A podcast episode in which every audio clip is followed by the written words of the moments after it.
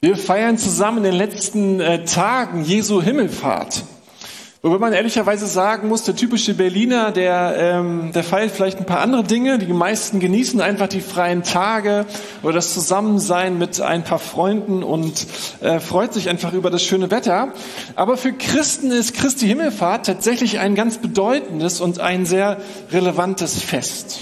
Aber warum, worum geht es eigentlich nochmal bei Himmelfahrt? Was ist eigentlich das Thema, was wir in diesen Tagen feiern?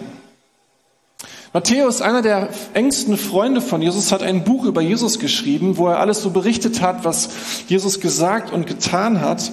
Und einer der letzten Sätze Jesus an seine Freunde war folgender. Mir ist alle Macht gegeben im Himmel und auf der Erde. Lass den Satz mal kurz auf dich wirken. Jesus ist ein letztes Mal mit seinen Jüngern zusammen, schaut ihn in die Augen und sagt, alle Macht im Himmel und auf der Erde, die liegt bei mir. Ein ganz schön heftiger Satz, oder? Was für ein Machtbewusstsein Jesus hier hat. Was für eine Behauptung. Auch was für ein Anspruch.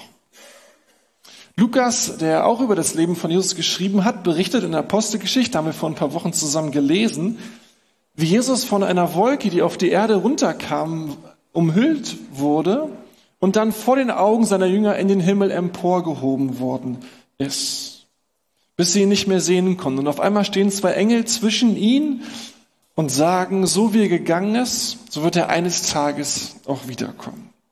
Und das ist das, was an Himmelfahrt geschehen ist. Und die Christen damals bis heute haben dieses Ereignis und die Worte von Jesus mit dem Bekenntnis verbunden. Jesus sitzt jetzt zur Rechten Gottes im Himmel, in der Welt Gottes und er regiert diese Welt. Jesus ist das Machtzentrum dieser Welt. Keiner kommt an ihm vorbei. Er regiert diese Welt, er beherrscht sie, ist der Herr aller Herren. Wenn du heute das erste Mal bei uns bist, vielleicht dich für Glaube, für Jesus interessierst oder irgendjemand hat dich eingeladen, dann fragst du dich vielleicht, also glaubt ihr das jetzt ernsthaft? Ist das wirklich eure Meinung? Und die Antwort ist relativ einfach. Tatsächlich ist es unsere Meinung. Ja, wir glauben das. Wir glauben, dass diese Welt regiert wird. Und zwar alle fünf Kontinente. Alles, was hier passiert, liegt in den Händen Jesu. Er ist der Machthaber dieser Welt. Das heißt nicht, dass wir Christen deswegen immer verstehen würden, wie Gott seine Macht einsetzt. Manchmal wünschen wir uns mehr von seiner Macht zu sehen. Manchmal fragen wir uns, warum er sie nicht offensichtlicher einsetzt. Aber manchmal meinen wir auch sein Handeln erkennen zu können. Aber gleichzeitig wissen wir, dass wir gar nicht in der Lage sind, ernsthaft zu verstehen, wie Gott seine Macht einsetzt, warum er tut, was er tut, weil er Gott ist und wir es nicht sind. Und dennoch haben wir keine Zweifel daran, dass diese Welt regiert wird, dass Jesus seine Geschichte schreibt und dass er sie auf einen ganz großen Höhepunkt zuführt. Ehrlich gesagt, an vielen Tagen tröstet uns diese Botschaft total. Weil wir wissen, wer Jesus ist, weil wir ihn kennen, weil wir wissen, dass Jesus das Beste ist, was wir jemals gesehen, gehört und erlebt haben. Und zu wissen, dass er diese Welt regiert, dass er das alles in seiner Hand hat, dass er der König ist das tröstet uns enorm. Aber dann stimmt es auch, dass wir diese Botschaft von einem König, der am Ende alles regiert, manchmal auch fürchten. Weil es in unserem verdrehten Herzen manchmal diese Ecken gibt, die sagen, ey, ich möchte nicht regiert werden. Ich möchte nicht, dass da jemand über mich bestimmt. Ich möchte nicht, dass es einen Herr gibt, die mir zu sagen hat, wie ich Dinge sehe oder der der mir bestimmt, was ich machen soll. Ich möchte mein eigenes Ding machen und ich möchte mich vor allen Dingen nicht verantworten, ich möchte mich nicht rechtfertigen müssen, ich möchte einfach leben, wie ich es will, Punkt. Und dieser Gedanke, dass da ein König ist, der, der lässt uns manchmal unbehaglich fühlen. Aber das ist eben auch die Botschaft von Himmelfahrt. Es gibt eine Realität, die ist größer als du. Es gibt eine Macht, die alles zusammenhält und die am Ende bestimmt. Am Ende hängen wir an einem Gott. Die Botschaft wird dann noch einmal krasser für uns Berliner, weil wie wir, wie wir uns diesem Gott gegenüber verhalten, wie wir uns Jesus zuwenden, wie wir ihn anerkennen und herlassen wollen, darüber entscheidet am Ende unsere Zukunft nach dem Tod. Die Bibel sagt es an verschiedenen Stellen, wir müssen uns eines Tages vor diesem König verantworten. Wir werden zur Rechenschaft gezogen, müssen Rechenschaft ablegen für unser Verhalten, wie wir, was wir getan, was wir gemacht haben, uns auch wie wir diesem König Jesus uns gegenüber verhalten haben. Soweit zur Himmelfahrt. Wir sind ja in diesen Wochen in unserem Bibelprojekt bewegt durch den Heiligen Geist und wir lesen so peu à peu durch die Apostelgeschichte durch, also die Geschichte, die uns erzählt, wie sich die erste Kirche ausgebreitet hat und ähm, wie die ersten Christen so gelebt haben. Und heute werde ich mit euch über Apostelgeschichte 12 sprechen. Und Kapitel, das Kapitel 12 ist eigentlich die perfekte Anwendung von dem, was Himmelfahrt sagen möchte, nämlich dass Jesus regiert. Und wir sehen, Jesus regiert und ähm, aber auf sehr unterschiedliche Art und Weise. Lukas ist ja derjenige, der die Apostelgeschichte geschrieben hat. Er hat auch schon das Lukas-Evangelium geschrieben. Und was ganz typisch Lukas ist, ist, dass er zeigen möchte, dass das normale Zeitgeschehen, die normale Geschichte dieser Welt ganz eng verwoben ist mit der Geschichte Gottes. Gott schreibt in der Geschichte. Er handelt in der Geschichte. Er handelt mitten unter uns. Nicht irgendwo abstrakt in irgendwelchen geistlichen Welten, sondern hier mitten in dieser Welt unter uns. Deswegen lesen wir ständig davon, welcher römischer Machthaber gerade an der Macht war, welche Städte und Orte besucht werden. Wir erfahren kulturelles, gesellschaftliches, weil Lukas will sagen, Jesus Gott handelt in Raum und Zeit. Lukas erzählt drei Ereignisse chronologisch hintereinander. Alle kommen vor in Kapitel 12, wo in, in denen zwei ganz deutlich ist, Jesus regiert mitten unter uns. Und in der dritten regiert er auch, aber er handelt nicht so, wie wir es uns wünschen würden. Und mit dieser Geschichte fangen wir an. Wenn ihr wollt, könnt ihr gerne eure Bibeln rausholen. Ihr könnt es auch hier vorne mitlesen. Da starten wir bei Apostelgeschichte 12, 1 bis 3. Um diese Zeit begann König Herodes, die Gemeinde in Jerusalem zu verfolgen und ging mit Gewalt gegen einiger ihrer Mitglieder vor. Jakobus, den Bruder des Johannes, ließ er mit dem Schwert hinrichten. Als er sah, dass er den Juden damit einen Gefallen tat, setzte er den eingeschlagenen Kurs fort und ließ auch Petrus festnehmen. Soweit die erste Geschichte, das erste Ereignis. Die erste Gemeinde hatte sich festgesetzt in Jerusalem und drumherum und war mittlerweile nicht mehr leicht zu ignorieren. Und König Herodes, genannt konkret geht es um Agrippa den Ersten, beschließt hier mit Gewalt gegen die Gemeinde vorzugehen. Seine Motive werden jetzt nicht näher ausgeführt, aber es ist offensichtlich, er möchte sie einschüchtern. Er möchte Macht demonstrieren. Er möchte diese Gemeinde klein halten. Und er kann es, weil Rom ist die Besatzungsmacht, er ist der König vor Ort, also tut er, was er tun möchte. Jakobus, den er hier umbringen lässt, der war damals auch nicht irgendwer. Mit Petrus wahrscheinlich ist er zusammen der einflussreichste Apostel, wir würden heute Pastor sagen zu der Zeit. Und somit war klar, wenn Agrippa Jakobus tötet, dann ist das Signal an die ganze Gemeinde. Ihr Lieben, passt auf, haltet euch zurück, wir wollen euch hier nicht, macht ruhig, mockt bloß nicht auf. Dass die ersten Christen Widerstände erlebten, das war nichts Neues. Verfolgung kannten sie schon, viele waren deswegen geflohen. Der Apostel waren schon mehrmals verprügelt worden, hat im Gefängnis gesessen, es gab erste Märtyrer. Und jetzt Jakobus. Jakobus wird mit dem Schwert hingerichtet. Ähm, mit dem Schwert getötet zu werden entsprach römischem Strafvollzugsrecht. Aber Ausleger vermuten, dass es nicht eine typische Hinrichtung war, sondern eher eine halblegale Beseitigung. Es gibt keine Anhörung, es gibt keine Anklage oder ähnliches. Sie wollen ihn einfach loswerden und bringen ihn um. Und hier endet das Leben von Jakobus, hier endet das Wirken von ihm. Und was macht Jesus? Was macht der, der diese Welt regiert? Was macht der, dem alle Macht im Himmel und auf der Erde gegeben ist? Er macht nichts, was irgendwie zu sehen wäre. Er schreitet nicht ein als sein Freund, als sein Gemeindeleiter,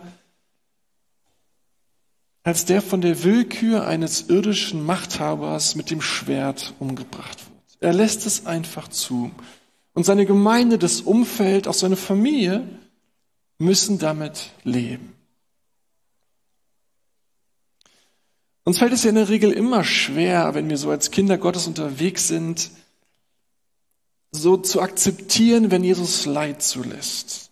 wenn er es nicht wegnimmt, wenn er es nicht einfach siegreich beendet, wenn er es nicht verhindert, sondern sich stattdessen entscheidet, einfach im Leid dabei zu sein, mitzuleiden, gemeinsam mit jemandem durch das Leid zu gehen. Aber es stimmt natürlich, Jesus darf sich so entscheiden, er kann sich so entscheiden. Und wir müssen trotzdem lernen, im Glauben zu sagen, Jesus, du darfst das. Und auch wenn es nicht so ist, wie ich es mir wünsche, trotzdem weiß ich, du bist involviert und du gehst mit mir hier durch. Auch wenn ich es mir ganz anders gewünscht hätte. Es gibt im Leben immer mal wieder Situationen, wo wir akzeptieren müssen, dass Jesus nicht tut das, was wir wollen, dass er tut oder denken, was er jetzt tun müsste. Und wo wir lernen müssen, irgendwie das Gott zu klagen und zu sagen, Gott, das finde ich überhaupt nicht gut. Wo bist du? Wo warst du? Warum hast du das zugelassen? Das geht hier gar nicht. Und gleichzeitig zu sagen, aber Gott, dein Wille geschehe. Du bist Herr, ich bin es nicht. Tu, was du für richtig hältst und hilf mir in all dem einfach dir zu vertrauen. Und jeder von uns zu irgendeinem Zeitpunkt seiner Geschichte wird an diese Punkte kommen, kommt an dieser Punkte, wo wir merken, mit dem Willen Gottes hadern wir. Wir müssen trotzdem lernen zu sagen, und ich vertraue dir trotzdem, auch wenn du es ganz anders machst, als ich es gewünscht und gehofft habe. Es gibt im Alten Testament eine unglaublich starke Geschichte. Sie wird uns im Buch Daniel erzählt.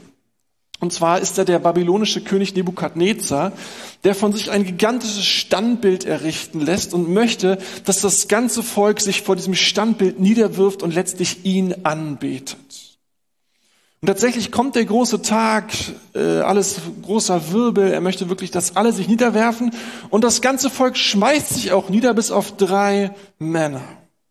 Drei Männer, die sich nicht niederwerfen und die auch noch verpetzt werden. Sie werden dann von dem König gerufen und der ist voller Wut, der ist voller Zorn. Wie können die es wagen, ihn nicht anzubeten? Und er wirft einen gewaltigen Feuerofen an und sagt den dreien, passt auf, ihr habt die Wahl. Entweder ihr werft euch vor mich nieder oder ich schmeiß euch in diesen brennenden Feuerofen. Und dann ist die Antwort dieser drei Männer, ja, seht selbst. Schadrach, Meshach und Abednego, so heißen sie, jedoch entgegneten. Wir werden gar nicht erst versuchen, uns vor dir zu verteidigen. Unser Gott, dem wir dienen, kann uns aus dem Feuer und aus deiner Gewalt retten. Aber auch wenn er es nicht tut, musst du wissen, o oh König, dass wir nie deine Götter anbeten oder uns vor der goldenen Statue niederwerfen werden. Und es ist die Haltung, die wir brauchen, wenn Gott nicht so handelt, wie wir es uns wünschen. Zu wissen, Gott kann uns jederzeit retten, sofort, jetzt und hier, hat alle Macht dazu. Aber auch wenn du es nicht tust, Gott, auch wenn du entscheidest, es nicht zu tun, was ich denke, das wünsche ich mir so sehr und es hätte tausend Gründe, warum es genau richtig ist, dass du es jetzt genau so machst.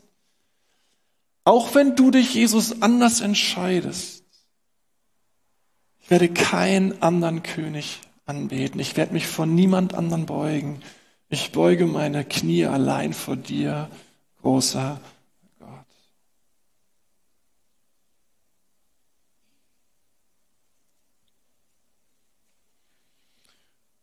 Lukas erzählt weiter das zweite Ereignis. Als er sah, dass er den Juden damit einen Gefallen tat, setzte er den eingeschlagenen Kurs fort und ließ auch Petrus festnehmen, und zwar gerade während der Zeit, in der das Passafest gefeiert wurde, das Fest der ungesäuerten Brote. Herodes ließ Petrus ins Gefängnis bringen und beauftragte vier Gruppen zu je vier Soldaten mit seiner Bewachung. Nach den Festtagen wollte er ihn dann vor allem Volk aburteilen. Während Petrus nun also streng bewacht im Gefängnis saß, betete die Gemeinde intensiv für ihn zu Gott. Herodes denkt sich, na, wenn das mit dem Jakobus so entspannt gelaufen ist und die Juden das sogar gut finden, warum nicht einfach noch weitergehen? Offensichtlich hatte die junge Gemeinde damals keinerlei Lobby. Niemand trägt sich auf, niemand wird politisch aktiv, niemand machte Stimmung und sagt, ey, das, was du mit Jakobus gemacht hast, das geht hier gar nicht. Und weil er es kann, schnappt sich Herodes deswegen auch noch den Petrus und wirft ihn ins Gefängnis. Aber weil das Passafest beginnt und da viele Leute in der Stadt sind und so weiter, möchte er die jüdischen Festtage doch noch mal abwarten, ehe Hand an ihn legt. Menschlich gesprochen rettet es Petrus, dass dieses Fest genau hier ähm, liegt.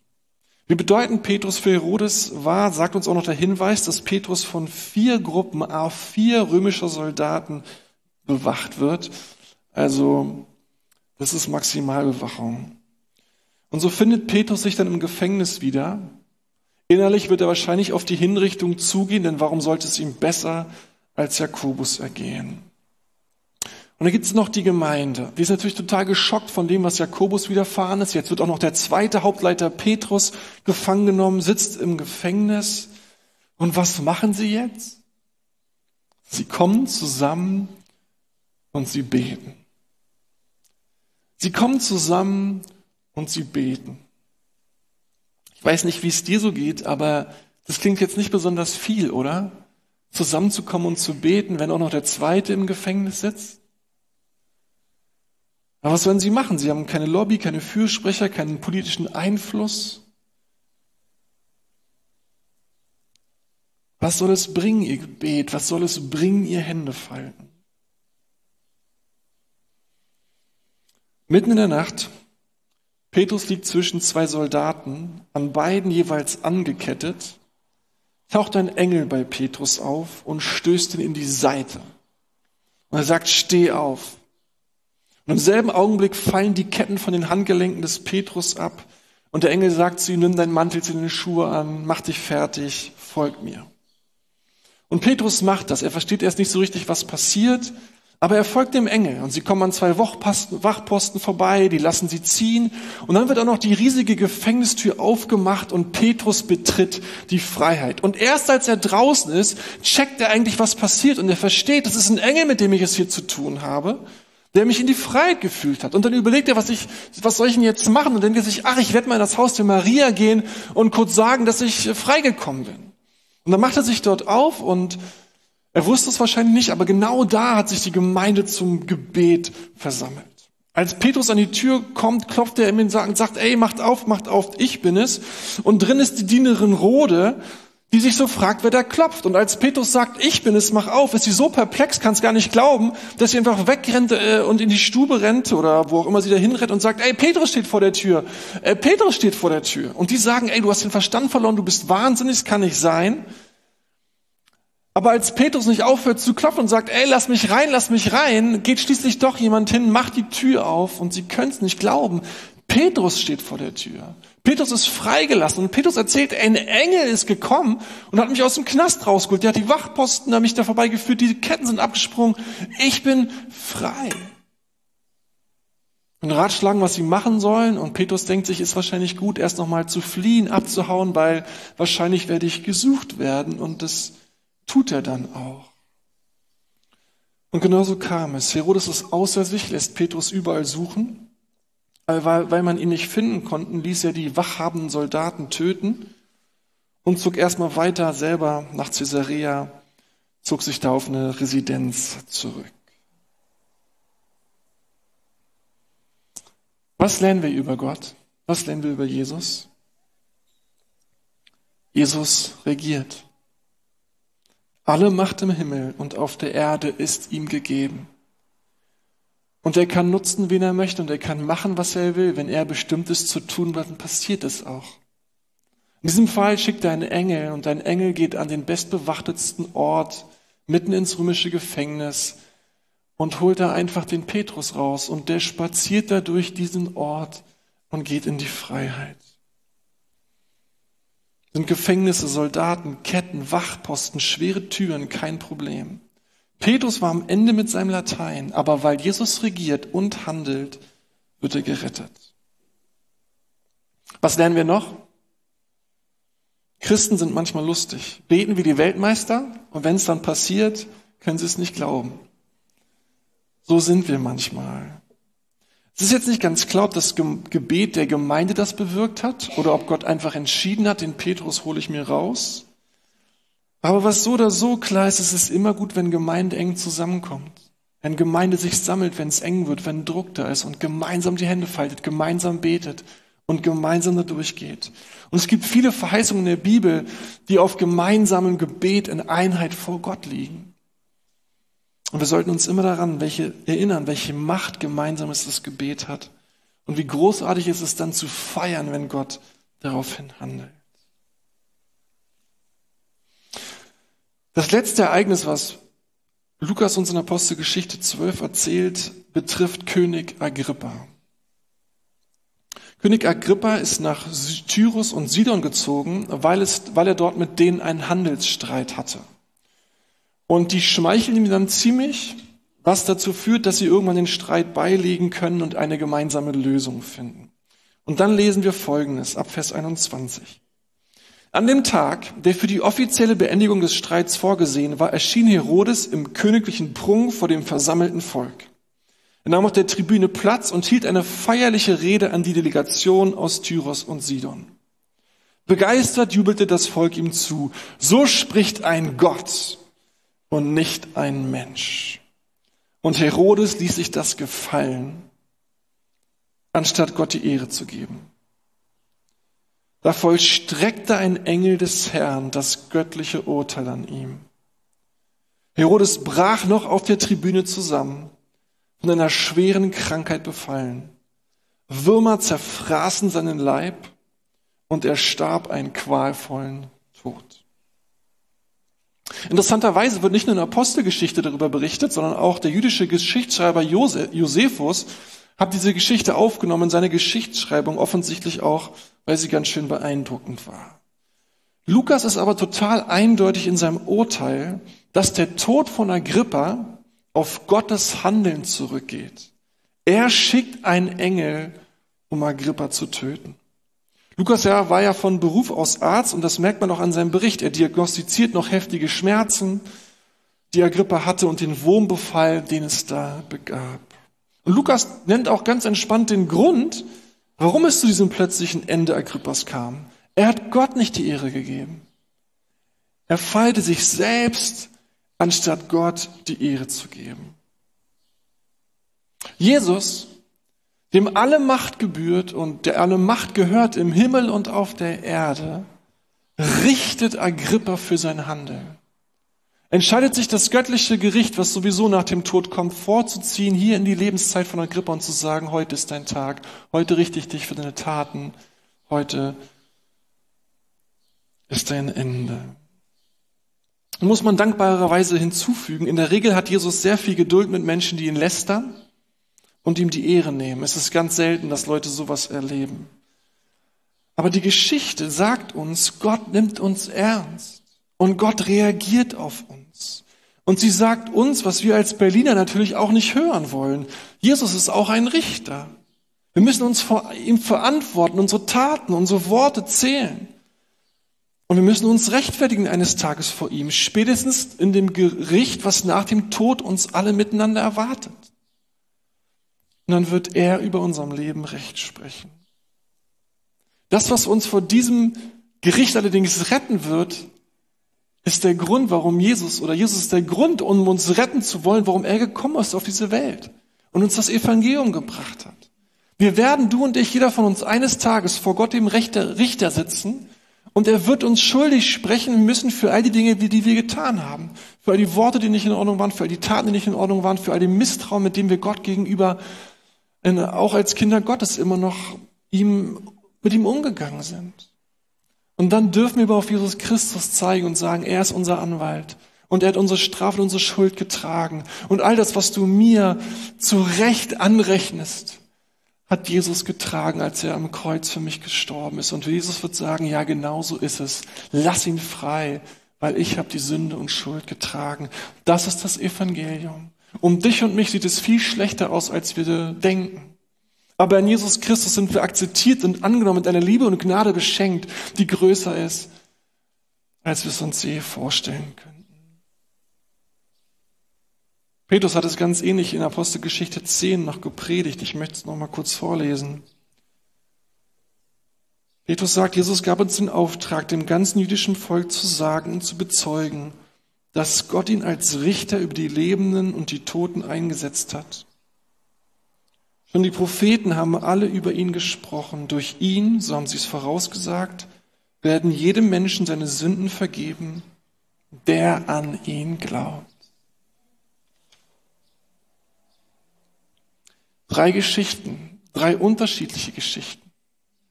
Drei Geschichten, die deutlich machen, was Himmelfahrt uns sagen möchte. Jesus regiert diese Welt. Jesus regiert diese Welt. Er reagiert, wenn wir es, wenn er nicht so handelt, wie wir uns das wünschen würden. Er regiert, wenn er über alle Maßen übernatürlich wunderbar eingreift und das Blatt von jetzt auf gleich wendet. Und er regiert auch dann, wenn er diese Welt richtet, wenn er Menschen richtet. Jesus regiert diese Welt, wenn er dir nicht das erfüllt, was du dir gewünscht hast, was unbedingt passieren sollte. Er regiert, wenn er über alle Maßen herrlich alles tut, was du dir erwünscht hast. Und er regiert, wenn er Menschen richtet, wenn er uns richtet, wenn er diese Welt richtet.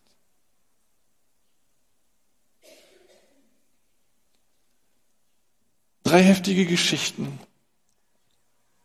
und irgendwie finde ich, muss man darauf reagieren, müsst du und ich darüber darauf reagieren. Und ich würde gern, dass wir gleich einen Moment ruhig sind und du einmal Zeit hast, mit Jesus über das zu sprechen, über seine Herrschaft, auch über deinem Leben. Und die drei Geschichten könnten dir drei mögliche Anwendungen geben. Vielleicht wäre es wichtig, dass du in deinem Herzen nochmal entscheidest zu sagen, wie diese drei Männer damals im Feuerofen zu sagen, ob oder ob nicht du das tust, was ich mir so sehr wünsche. Du sollst wissen, Jesus, ich werde meine Knie niemals vor irgendetwas anderem beugen als vor dir allein. Und es ist ein großes Gebet. Aber manchmal ist es so wichtig, seinem eigenen Herzen klarzumachen, wem folge ich und warum folge ich. Folge ich Jesus, damit er die Dinge tut, die ich mir wünsche, oder folge ich, weil Jesus der Herr dieser Welt ist? Und dann zu sagen, ob oder ob nicht, Jesus, ich gehöre dir und ich bleibe bei dir. Und was immer auch kommt, du wirst mit mir da durchgehen. Darauf hoffe ich, das ist eine Entscheidung, die man treffen muss. Und vielleicht wäre es wichtig für dich, dass du heute das einmal in deinem Herzen festziehst.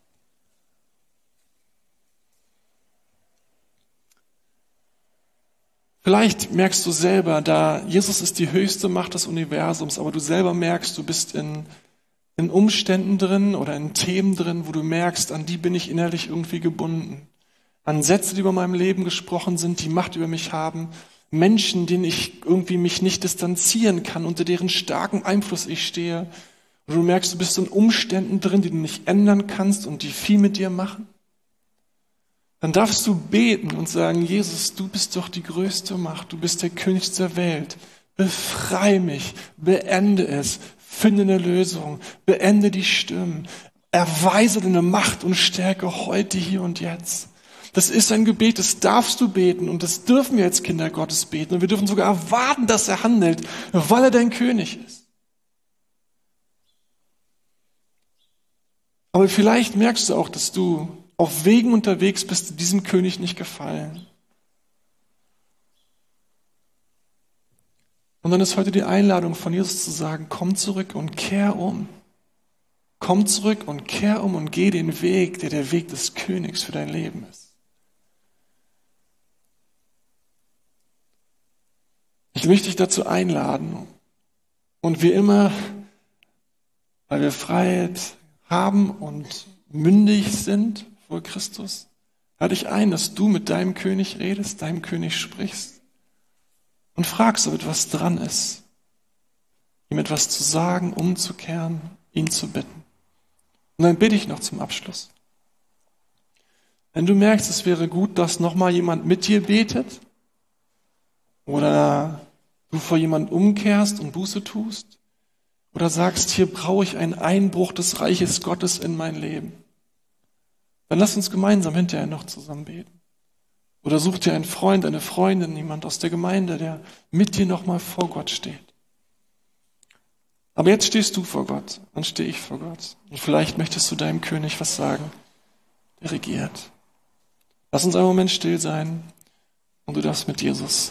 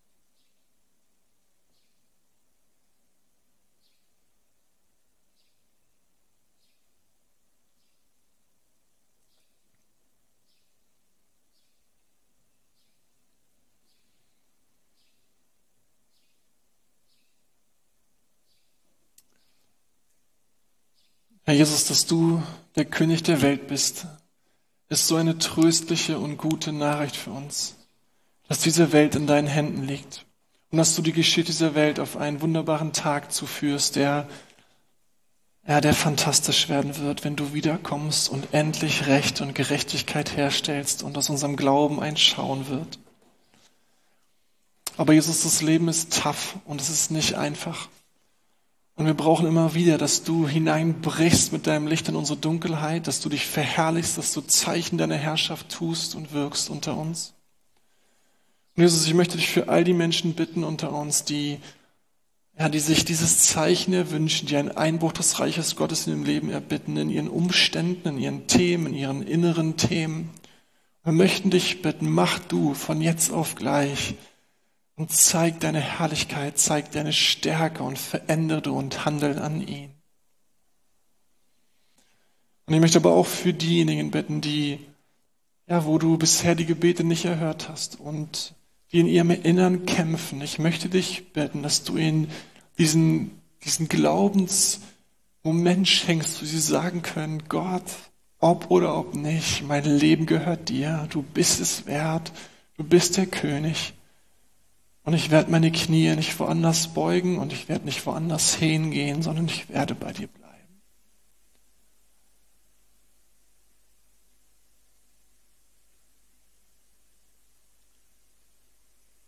Jesus, Nachfolge ohne deine Kraft macht keinen Sinn. Deswegen brauchen wir dich, Herr Geist, so sehr. Danke für diese Erinnerung, dass du regierst. Und danke für das Wissen, dass du heute, hier und jetzt regierst unser Leben und das Leben dieser Welt. Wir ehren dich, wir preisen dich, sind so dankbar für dich. Amen.